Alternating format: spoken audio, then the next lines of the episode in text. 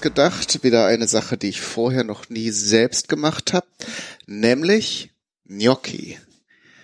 Kennt ihr vielleicht jetzt nicht? Vielleicht habt ihr es eher unter der in Deutschland typischen Bezeichnung Gnocchis. Also wenn ihr mal einen Italiener mit einem Wort töten möchtet, also einen italienischen Koch vor, vor allem, dann bestellt bei ihm mal Gnocchis. Aber ich glaube, die lieben Italiener, die hier in Deutschland mit uns zusammenleben, sind mittlerweile einiges an Kummer gewohnt, was die Aussprache ihrer, ihrer Sprache angeht. Es geht um Gnocchi. Das äh, habt ihr vielleicht auch schon mal irgendwo gegessen. In meinem Fall meistens eher so in Kantinen, Mensen. Man kann die auch im Supermarkt fertig zubereitet kaufen. Ähm, das Problem ist, dass diese Gnocchi wirklich nicht sehr stellvertretend für ihre Art sind. Die sind nämlich dann sehr gummiartig zäh, bestehen vermutlich mal, ohne jetzt die Rezeptbestandteile ähm, gesehen zu haben, hauptsächlich aus Mehl und äh, ja, sind halt äh, kaum angenehm zu essen. Das Gericht ist eigentlich äh, nicht sehr schwierig von den Zutaten her. Die sind sehr überschaubar, aber es ist doch handwerklich etwas anspruchsvoll. Vielleicht hört ihr jetzt schon im Hintergrund, ich habe ein paar Schritte äh, vorweggenommen, die jetzt auch viel Zeit erfordern, ähm, die ich jetzt aber erläutern werde. Ich habe jetzt einfach ein Kilo mehlig kochende Kartoffeln vorgegart. Das könnt ihr im Grunde machen, wie ihr möchtet. Vorteilhaft ist allerdings, wenn möglichst wenig Feuchtigkeit im Spiel ist, sprich Dämpfen wäre zum Beispiel eine gute Methode. Da äh, kommt ja dann wenig, wenig Flüssigkeit mit in die Kartoffeln rein. Ihr solltet sie auch mit Schale garen äh, und anschließend nach dem Garen erst schälen. Dann dringt auch nicht so viel Feuchtigkeit ein in die Kartoffel. Was ich jetzt mal probiert habe, ist die Kartoffeln im Backofen zu garen. Ist jetzt hier noch so ein bisschen kalte Jahreszeit. Bei mir hier darum äh, ist so ein laufender Backofen eigentlich auch ganz okay, ganz erwünscht. Und werde, äh, habe jetzt die Kartoffeln auch schon gepellt und äh, reibe sie gerade, was gerade so mittelmäßig gut funktioniert, um nicht zu sagen gar nicht. Ich äh, muss hier mal einen anderen Reibeaufsatz nehmen. Die Kartoffeln müssen dann nämlich fein zerkleinert werden. Ich habe eigentlich auch so eine Kartoffelpresse, aber wie ihr sicher wisst, bin ich noch nicht so vollständig umgezogen. Äh, das heißt, viele meiner Küchengerätschaften sind noch in Kartons. Und ich habe jetzt hier nur so eine Küchenreibe entdeckt. Damit sollte es auch gehen, aber der Aufsatz jetzt hier war ein bisschen zu fein gewählt. Dann, äh, da hatte ich jetzt hier nur so, hat sich das Ganze so doch zu stark aufgelöst und war hier dann nur so eine schleimige Masse. So, aber es sind relativ große Kartoffeln. Das spart natürlich dann sowohl beim Pellen als jetzt auch in der Handhabung viel Mühe. Vermeintlich. Die Kartoffeln sind jetzt auch noch heiß. Das macht die Sache wieder etwas schwieriger, denn die Stärke in den Kartoffeln lässt sich, wenn die Kartoffel noch direkt frisch gegart ist, besonders gut verarbeiten. Später, ähm, wenn die Kartoffel abkühlt, bindet das sozusagen, wird fest. Und das ist eine Eigenschaft, die wir jetzt in diesem Teig äh, nicht so gut gebrauchen können. Wir wollen sie halt doch relativ äh, natürlich formbar haben. Ich versuche jetzt was anderes. Das nervt mich jetzt hier gerade mit der Reibe. Das hatte ich mir einfacher vorgestellt. Ich werde jetzt hier mal mein Stampfer heranziehen und hoffen, dass ich es damit fein genug zerkleinert kriege. So. Muss ich den ein bisschen fester hinstellen, die Schüssel. So. Denn zum Reiben sind die Kartoffeln zu weich. Die zerfallen mir quasi in den Händen. Also nehmen wir jetzt den Stampfer. Dafür sind sie jetzt natürlich wieder zu fest. Naja, aber wie gesagt, wie ich eingangs erwähnte, ist die Geschichte hier äh, handwerklich anspruchsvoll. Dafür braucht ihr eben nur Kartoffeln kaufen. Ein bisschen Mehl habt ihr sicher immer im Haus. wenn ihr möchtet, könnt, möchtet, könnt ihr das Ganze noch mit Muskat würzen. Und dann brauchen wir noch ein paar Eigelbe für den Geschmack und für die Bindung. Auch ein bisschen, ah ja, wenn man erst so die groben Strukturen zerstört hat der Kartoffeln, dann geht das mit dem Stampfer auch recht gut. Hoffen wir mal, dass das jetzt äh, fein genug ist, dass wir nachher nicht zu große Klümpchen haben in, im Teig. So, aber augenscheinlich macht das erstmal hier einen ganz guten Eindruck. Wo wir die Hitze der Kartoffeln natürlich wiederum nicht so gut gebrauchen können, ist jetzt hier mit dem, mit den Eiern. Die müssen wir jetzt relativ schnell einarbeiten, damit sie nicht an den heißen Kartoffeln sozusagen zu Rührei werden. So, aber bevor wir da uns dran begeben, werde ich das Ganze jetzt erstmal mit einer Prise Salz und etwas Muskat würzen. Äh, in manchen Rezepten habe ich gesehen, wird auch Pfeffer noch in den Teig gegeben. Wenn ihr das mögt, könnt ihr das natürlich auch gern machen.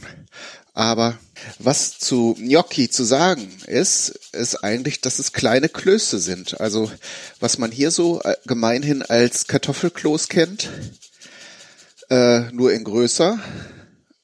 Das heißt, da kann man jetzt natürlich auch wieder die Diskussion anfangen. Es gibt natürlich auch hier Klöße aus rohen Kartoffeln, bla bla bla.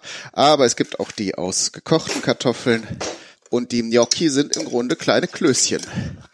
Das weiß man oder das erkennt man natürlich nicht, wenn man diese kleinen Gummibälle ähm, im Supermarkt kauft.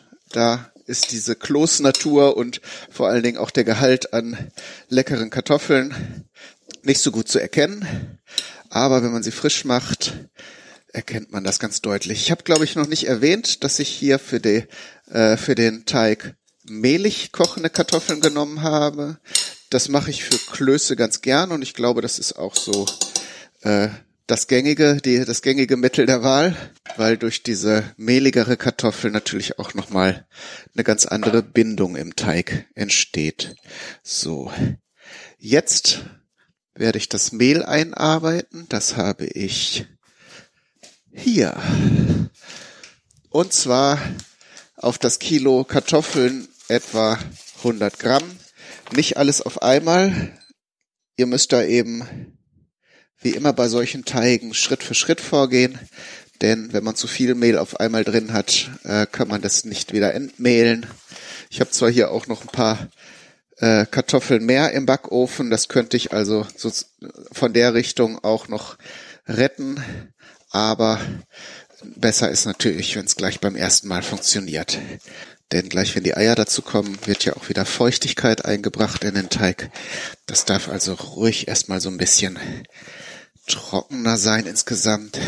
Klöße sind natürlich immer eine schwierige Angelegenheit. Die gelingen nicht immer, von daher äh, ist natürlich verständlich, wenn man die Abkürzung dann vielleicht auch über ein Fertigprodukt wählt. Aber in den meisten Fällen sollte das eigentlich ganz gut klappen. So, wenn man sich so die Grundprinzipien und so aneignet, dann sollte das eigentlich kein Problem sein. So. Huh, jetzt habe ich so viel Teig an den Händen kleben dass ich gar nicht mehr sehe, wie viel Gramm Mehl ich eingearbeitet habe, aber die Tüte ist auch fast leer. Da knallen wir jetzt einfach den Rest noch mit rein. Und vor allen Dingen, wenn es an den Händen klebt, dann ist auch noch nicht genug Mehl drin. So, ich traue mich jetzt mal hier die drei Eigelbe reinzutun. Sind relativ äh, kleine Eier, die ich hier verwende. Darum habe ich jetzt äh, auch etwas mehr verwendet. Wenn ihr wenn ihr große, wenn ihr dicke Eier habt, dann tut's vielleicht auch eins oder zwei. Und ihr könnt im Prinzip auch ein ganzes Ei nehmen. Ich hatte jetzt nur das in einem Rezept gelesen. Grundsätzlich ist ja mehr Geschmack und Aroma in den Eidottern. Und ich konnte jetzt aber das Ei klar gerade gut noch für eine andere Sache, die ich hier gerade nebenbei köchele, verwenden. Und dann habe ich mir gedacht, komm Kai, da hauen wir jetzt mal ordentlich auf die Sahne. Hm. Ich glaube, ich muss noch mal in Warenlager 48e runtergehen, um ein bisschen mehr Mehl zu holen. Ich habe mir ja still und heimlich, ohne es groß anzukündigen, vorgenommen, meine Sendungen hier ein bisschen besser vorzubereiten, damit ihr nicht immer mir beim Suchen zu hören müsst. Aber in dem Fall hatte ich jetzt meine Mehlvorräte in der Küche zu optimistisch eingeschätzt, was aber kein Problem ist, weil wie gesagt, ich habe hier mehrere mehrere kleine Lagerstätten, wo ich dann noch Mehl holen kann. Das ist der Vorteil, wenn man viel Platz hat, wie ich jetzt im neuen Hauptquartier. Vielleicht habt ihr das schon ein bisschen mitbekommen. Ich habe hier ein paar Videos veröffentlicht vom neuen Hauptquartier beziehungsweise den Bauarbeiten. Und naja, wenn das fertig ist, dann sollte so ein kurzfristiger Mehlmangel nicht mehr auftauchen. So, jetzt habe ich's aber. So, kneten natürlich, kneten, kneten, kneten. So, bis die Konsistenz passt. Sprich, es muss ein formbarer, nicht klebriger Teig sein.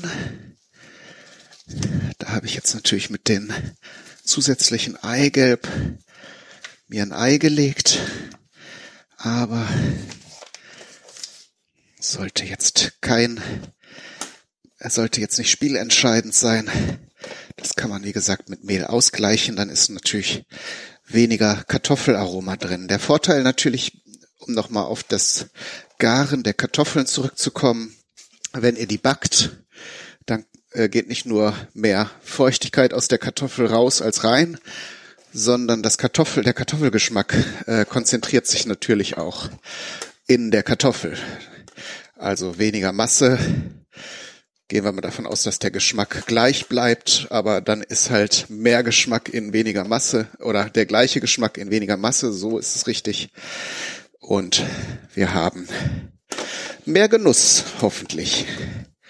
So, ist ganz schön anstrengend, ist hier schon. Ich bin hier, es ist hier gerade vormittags, ist hier schon so ein bisschen Frühsport. Gnocchi machen als Frühsport. Aber da ich jetzt nachmittags und abends immer arbeite, gibt es für den Hobbykoch Podcast im Moment kein anderes Zeitfenster. Das soll euch aber nicht bekümmern. So, aber es geht doch schon einiges an Mehl rein. Es darf auch nicht zu viel Mehl drin sein, dann wird es nachher, haben wir den Effekt, den wir bei den gekauften Gnocchi haben, dass es dann eher so gummiartig und zäh wird. Da wollen wir natürlich nicht hin. Wenn wir uns schon die Arbeit machen, die selber herzustellen, dann soll der Teig natürlich auch schön luftig und also die Gnocchi nachher, der Teig ist natürlich jetzt erstmal Teig, aber beim Kochen, wenn man es richtig macht, werden die, gehen die Klößchen natürlich so ein bisschen auf und werden schön zart. Jetzt bestäube ich hier die Teigmasse nochmal mit Mehl. Außenrum. So. Gut. Jetzt muss ich nämlich Wasser kochen. Übrigens so, äh, um schon mal etwas vorzugreifen, so Serviervorschläge. Ich werde jetzt vielleicht, äh, also eine Sache mache ich sicher und eine überlege ich noch, ob ich sie noch zusätzlich mache. Das einfachste Rezept für Gnocchi ist natürlich sie in einer Salbeibutter zu servieren. Da braucht man im Grunde nur Butter schmelzen und dann ordentlich ein paar Blätter Salbei reintun, das kurz erhitzen, dann etwas von dem Kochwasser hinzugeben, in dem die Gnocchi garen und äh, dann nachher die gekochten Gnocchi kurz darin schwenken und äh, das ist natürlich eine super feine Sache. Dann kann man, wenn man mag, noch Parmesankäse drauf tun. Und äh, dann wird das schon sehr, sehr lecker. So, ich muss mir jetzt erstmal gründlich die Hände waschen, äh, damit die Teigreste da auch abgehen. So, und ich werde einen großen Topf mit Salzwasser aufsetzen den ich natürlich dann auch erstmal zum Kochen bringen sollte. Das heißt, wir sind wieder an einem Punkt angekommen, wo wir eine kleine Pause machen und ich melde mich dann zurück gleich, wenn ich die kleinen Klößchen forme. So, und Bis da sind dahin. wir dann auch schon wieder. Das Wasser siedet. Ähm, ich habe das auch reichlich gesalzen. Ähm, also ähnlich wie bei Nudeln soll man äh, gut was an Salz reingeben. Wenn ihr jetzt eine Mengenangabe möchtet, würde ich sagen, ähm, auf ein Liter so fünf bis zehn Gramm. Äh, das, ich habe jetzt in den Teig ja überhaupt kein Salz reingetan und das würzt quasi die Gnocchi beim Kochen. So, aber kommen wir jetzt erstmal zur Form. Das ist relativ überschaubar. Ihr nehmt eine Handvoll von dem Teig, dann streut ihr so ganz dünn so ein bisschen Mehl auf die Arbeitsfläche, auf der ihr das macht. Und dann ganz sanft rollt ihr diesen Teig, dieses Teigstück, das nun gut handhabbar sein sollte, zu einer etwa zwei bis drei Zentimeter dicken Rolle oder Wurst aus. So, und dann braucht ihr im Grunde nur ein Küchenmesser und schneidet es in zwei bis drei Zentimeter breite Stücke. Möglichst, also wie breit ist eigentlich dann euch überlassen. Nur ihr solltet bei einer Dicke dann bleiben. So, dann habe ich mir hier einen Teller noch mit Mehl bestreut, um die kleinen Racker zum Herd transportieren zu können und um zu vermeiden, dass sie untereinander an, an sich kleben. Ähm, so.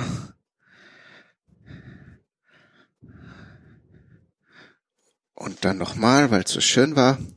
Also da ist man schon eine Weile mit beschäftigt. Das ist vielleicht so eher für äh, Normalsterbliche so ein Wochenendding, wenn man das richtig schönes Essen haben möchte. Aber vielleicht auch am Samstag vergessen hat einzukaufen äh, äh, dann aber noch ein paar Kartoffeln und Mehl und Eier da hat, dann ist das eigentlich und ein Stück Parmesan vielleicht, ähm, dann ist das eigentlich das Ideale. Dann kann man mit ein bisschen, bisschen äh, Ellbogenschmalz den Mangel an teuren, exklusiven Zutaten durchaus angemessen ausgleichen. Aber wenn man erstmal so ein bisschen Routine jetzt in diesem Prozess entwickelt hat, dann geht das eigentlich auch relativ zügig. So, gehen wir rüber zum Herd. Kleinen Stückis hier auf den Teller. So, und jetzt kommt noch ein entscheidender Punkt. Die Gnocchi könnte man jetzt so, diese kleinen Kissen könnte man jetzt schon so kochen, einfach wie sie sind. Aber Standard, standesgemäß haben die Gnocchi kleine Rillen. Und die kann man auf verschiedenen Wegen erreichen. Entweder, wenn ihr unter Gear Acquisition Syndrom leidet, könnt ihr euch spezielle kleine Brettchen besorgen, die eine Rillenstruktur haben. Oder wenn nicht, oder im, gerade in Therapie seid, dass ihr nicht mehr so viel Küchenzeug kauft, dann nehmt ihr einfach eine Gabel, dreht die um, also mit der, quasi mit der gebogenen Seite nach oben, legt die Gnocchi, Gnocchi dann auf eine Seite und rollt sie quasi über die Zinken direkt ins Kochwasser. Das geht genauso gut. Das heißt, bei diesem Brettchen könnte man natürlich dann eine rundumgehende Struktur, so eine Rillenstruktur erzeugen. Da bräuchtet ihr jetzt eine Gabel mit sehr langen Zinken oder entsprechend kleinen Gnocchi, um das äh, auf diesem Weg zu erzielen. Aber es geht im Grunde, gemacht wird es ja nicht nur wegen der Optik, sondern eben, dass so ein ganz klitzekleines bisschen mehr Soße oder ähm, wenn ihr es mit Butter macht, eben von dieser Butter ähm, an den einzelnen Klößchen haften bleibt. Und äh, dann reicht das schon. Dann äh, ist das schon vollkommen okay. So. Da haben wir jetzt eine weitere Fuhre ins Wasser gebracht. Solltet auch nicht alle vorbereiten und dann auf einmal ins Wasser schütten. Dann äh, kühlt das Kochwasser zu weit runter und die Gnocchi könnten sich auflösen. Das wäre natürlich nach der ganzen Mühe, die wir hier investiert haben, sehr ärgerlich. Aber hier in meinem Fall war diese zwei Handvoll Teig äh, Portion genau richtig für den Topf, den ich hier aufgesetzt habe. Und während die jetzt kochen, sie sind, äh, sie kündigen eigentlich sehr freundlich an, wenn sie fertig sind, nämlich dann schwimmen sie oben an der Oberfläche. Wenn ihr anfangt, die zu kochen, solltet ihr vielleicht, dann sinken sie natürlich nach unten, vielleicht einmal kurz, ganz leicht am Topf ruckeln. Dann äh, ist nämlich dann lösen sie sich, falls sie jetzt ab, herabgesunken sind und durch das Mehl und die Stärke dann sich am Boden festgeklebt haben. Ähm, das wäre dann doof, dann kommen sie nämlich nicht hoch und ihr wisst nicht, wann sie fertig sind. Also einmal ruckeln und dann sollten sie sich auch auf jeden Fall lösen. So. Ich habe jetzt hier meinen Teig gleich verarbeitet. Das ist ganz gut. Hat nämlich eigentlich nicht so viel Geduld für solche fein, fein mechanischen Sachen. Aber jetzt machen, ziehen wir das natürlich durch. Ihr könnt natürlich äh, den Teig auch im Kühlschrank aufbewahren. Vielleicht jetzt nicht wochenlang, weil ja frisches Ei drin ist, aber so, wenn ihr das am nächsten Tag nochmal essen wollt oder so, das sollte eigentlich gehen. So, wieder ein bisschen Mehl auf den Teller.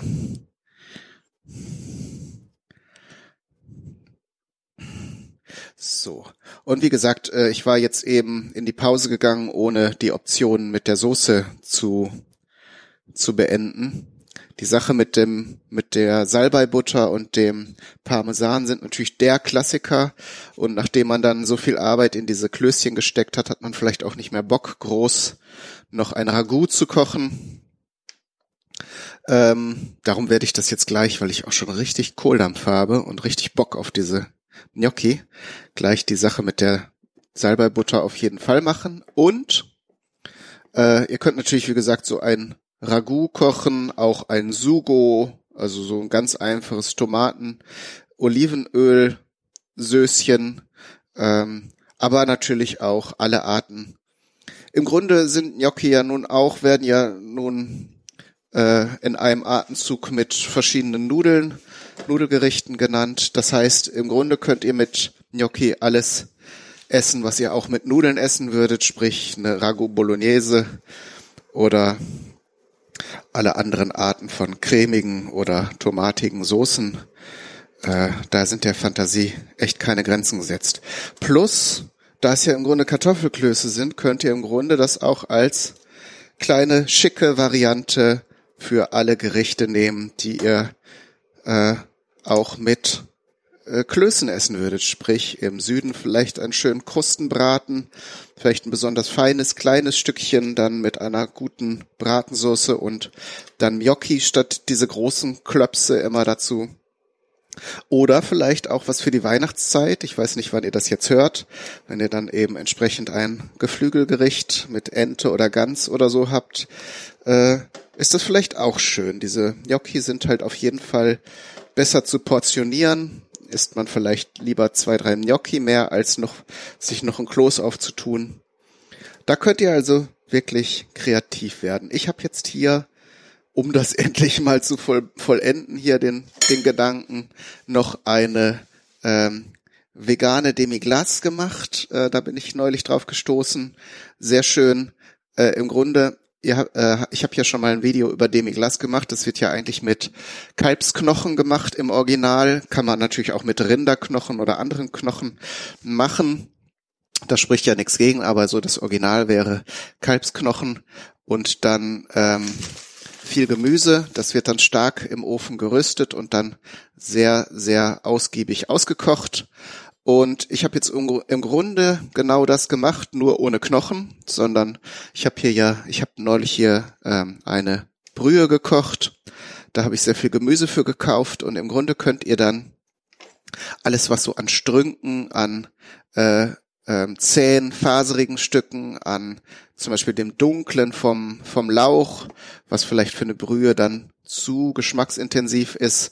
Ähm, diese Sachen könnt ihr alle einmal in den Ofen werfen, ordentlich äh, bei Heißluft trocknen und bräunen mit Tomatenmark vorher schön einreiben, also einmal mit Tomatenmark durchkneten, ähm, damit alles schön damit beschichtet ist und dann eben schön lange auskochen und das Ausgekochte dann auch nochmal einreduzieren, sprich weiterkochen und ähm, dann äh, bis, bis nur noch die Hälfte da ist und dann habt ihr im Grunde äh, so eine Basis für braune Soße, aber eben ohne Fleisch drin zu haben. Das ist für die Veganerinnen und Veganer äh, interessant vielleicht, die das jetzt noch nicht kannten. Die sind ja meistens sehr informiert über alles, was da so geht.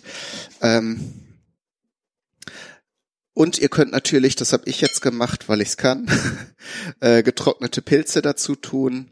Ähm, ihr könnt Algen dazu tun. Hier Kombu-Alge bietet sich da an, was ja ein natürlicher Geschmacksverstärker ist. Da sind im Grunde diese ganzen Stoffe, die man jetzt sonst so synthetisch wie Glutamat oder so, das ist da von Natur aus drin wie die Japaner ja sagen, Umami, ist ja ist auch so ein Modebegriff in der Kochwelt, äh, kann man dem Ganzen dann auch noch zufügen und hat im Grunde dann eine sehr geschmacksintensive, leckere Soßenbasis.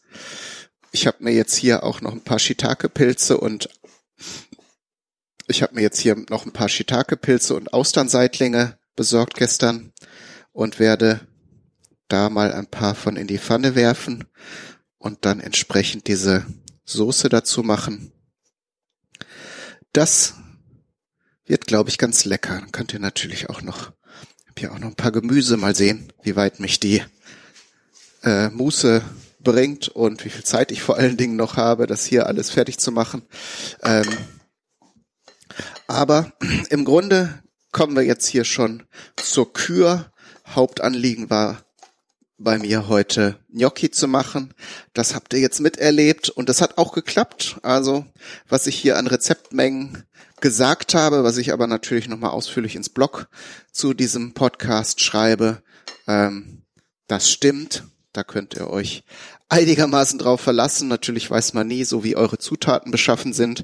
Ich kann jetzt natürlich keine Garantien aussprechen, aber äh, ihr versteht, was ich meine. Es, es sollte so äh, einigermaßen gehen. Dann bleibt mir nichts anderes als zu sagen. Macht's gut. Alles Gute. Viel Spaß beim Nachmachen und Ausprobieren. Bis zum nächsten Mal. Sagt euer Kai.